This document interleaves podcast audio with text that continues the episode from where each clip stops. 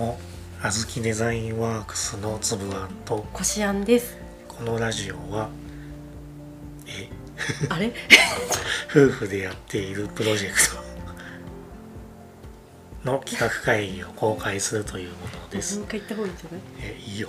ええ えっと今回はなんだろう。評評価軸みたいな話。うん。何？あの何かを評価するときに評評価の指標みたいなのがある業界っていうのがあるんだよね。うんうん。その一般の人は分かりづらいから、まあ、例えば牛肉の等級みたいなはい、やつうん、が有名だよね。英語とか A4 あみたいな。なるほど。あーそういうこと。はいはいはいやつ。はいなんとなくうん英語が美味しいから高いみたいなうん。うんうん見せ方になってるけど確かに。実はそんなことはないよねって。そうなの、その別にこの格付け自体がうん、インチキとかそういう話ではないんだけど、なんだろう。まあ詳しくはそれぞれ Google とかで調べてもらえば いいんだけどアルファベットの方は、うん。その牛からどれぐらい食べられる肉が取れるかみたいな基準なんだよね。A とか A が一番良くて C が悪いみたな、はいいはいはい。その A の牛からはいっぱい食べられるお肉が取れて、C の牛からはそんなに取れないでも C の牛が美味しくないとかそういう意味じゃないんだね。たただ取れるいっぱい取れるかどうかのランクだから。A, A アルファベットの方がね。で数字はその肉の色とかはいはい。脂肪の入り方とかによってなるほど初めて知った。決まる。それ完全に見た目なんだよね。はいはい4項目判定基準がはい。あるのかな？うん。でそのうち一番低いものになっちゃうんだって。うん。で4項目のうち3つが5でも1つ3があるとうん。それは A の3なのか B の3なのか分かんないけどとにかく3になっちゃう。へえわ悪い方に揃えちゃう、うん。はあ厳しいねその判断が。だ牛の種類によっては、うん。そもそも脂肪が少ないやつとかいるから、はい、5とか取れない。うん。だよねだからそれが味に全く関係ないのかって言われると、まあそういうわけでもないけど、その数字が大きければ油が多いんだよね。でまあ、筋がちょっと少なくて、うん。まあ、筋が少ないかどうかちょっと分かんないけど、その油多い肉を食べたいんだったらうん。数字が高い方がいい。へで黒毛和牛っていうのがうん。この数字が高くなりやすいんだ。ーああその A だったり5だったり。うん、だからみんな黒毛和牛を育てるんだよね。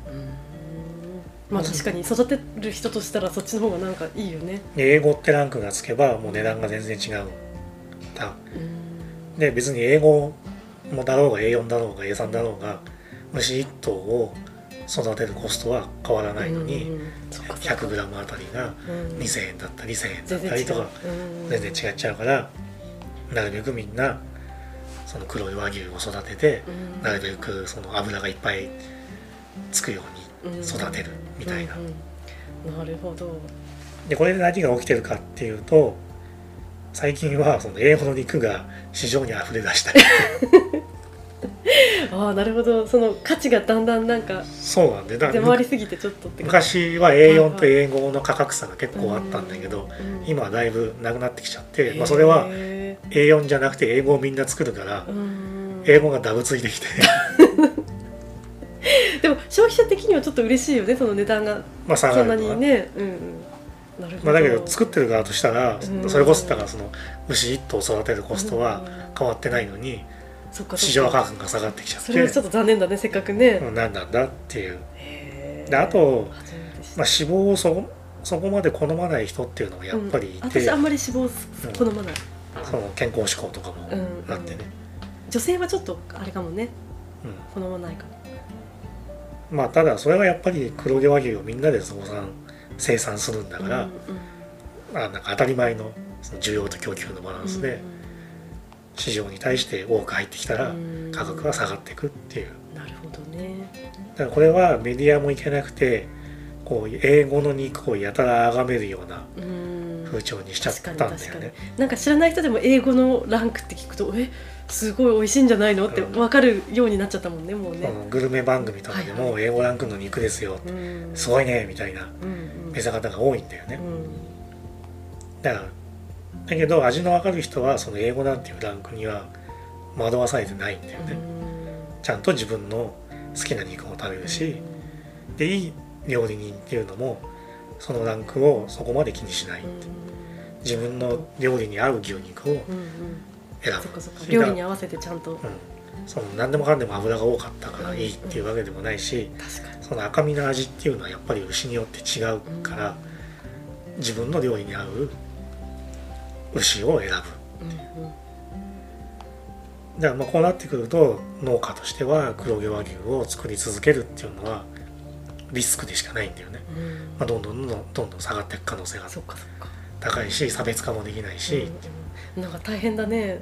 業界なんか考えちゃうねいろいろ。で幸いうん。イラストの世界にはうん。そういう明確な格付けみたいなのって確かに。ないんだけど、うん。ただとはいえ流行りの絵柄みたいなのはうんうんテイスト的なものとかね。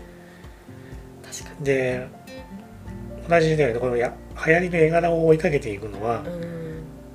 ある程度ちょっとリスクが高くなるっていうか、うんみんながその絵を描くからうん。うん最終的には単価が下がりやすいんだよね。その飽和状態の中でそれそれこそまた選ばれるのも大変だしね。違うなんかものすごい競争うのん。ところに飛び込まなきゃいけないんだよね。確かにだ今流行りの絵柄ですってなるとうん。その絵がこう検索でもいっぱい出てきて同じようなやつがうんそこで見つけてもらわなきゃいけないみたいな。ね、その中でもその自分らしさをどう表現していくかってちょっと難しいところだね。なんでうん、うん、そのあんまり流行りは追わずにうん、自分の得意なところでうん、勝負していった方が最初は苦労するかもしれないけど、うん、最終的にはいいのかもしれないっていう。もちろん何が流行ってるっていうのは把握しておかないとダメなんだけどね、うん。そうね、なんか私もちょっともうちょっとそういう流行りを追った方がいいのかなってちょっと思ってる。ただそのあえて追う必要はないよねどれぐらいうん。その流行りから離れてるのかみたいなところは、そう自分の位置づけを把握しつつ、そうね。ちょっと取り入れるところは取り入れてね。まあそうね、うんそのやっぱりなんだろうわかんない。世の中に何人イラストレーターがいるのかわかんないけど、うんまあ、仮に1,000人だとして1,000人中800人ぐらいが同じ絵柄描いてたら、そこで生き残るのってめちゃめちゃ大変なんだようね。確かに。だったら違うところで1,000人中10人ぐらいしかいませんみたいなうん。ところで描いてた方がそのなんだろう A っていう絵柄まああんまり A と B って完全に分けられないけどイラストの場合は、A っていう絵柄と B っていう絵柄があって A は800人って B は10人ぐらいしかいませんってなった時にそのじゃあ何かのコンテストみたいなのがありますっていう時に最後残ったのが A で描いてる人が3人 B で描いてるのが1人。こうなった時に A で描いてる人っていうのはその4人中3人だとなんだろうそこの3人のうち1人になんなきゃいけないんだよ最終的に選ばれるの。うんうんだけど B は1人しかいないから、そのもうそこで審査で A と B の対決になるんだよね、うんまあ確かに。そこに2択になっちゃうんだよね、うんうんうん。2択の方が可能性高いよね ああでも確かに。そっか。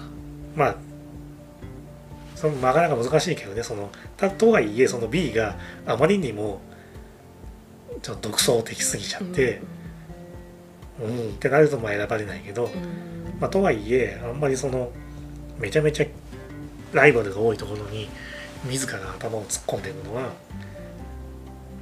あんまり賢い選択ではないなうんう。ん。きちんと流行りを把握して自分がどのポジションにいるのか見極めた上でうん。やっていくのがいいんだろうなってなるほどです。あと流行りを追っていくと流行りを追い続けなきゃいけないんだよね。当たり前だけど。ね変化もあるだろうしね。それを追えるだけの画力があればうんうん。それはそれですごいと思うんだけど、うん。やっぱりどっかでいやこれはちょっと書けないやとか、うん。どうやって書くんだろうとかうんなっちゃう人もいると思うんだよね。その時点でちょっと途方に暮れるようになっちゃうんで、うん。まあ、だったら、まあ、流行りは流行りでこういうことねって抑えつつ自分のある程度の絵柄みたいなのは確立しといた方がいいよねっていうお話でおしまいです。はいありがとうございました。ありがとうございました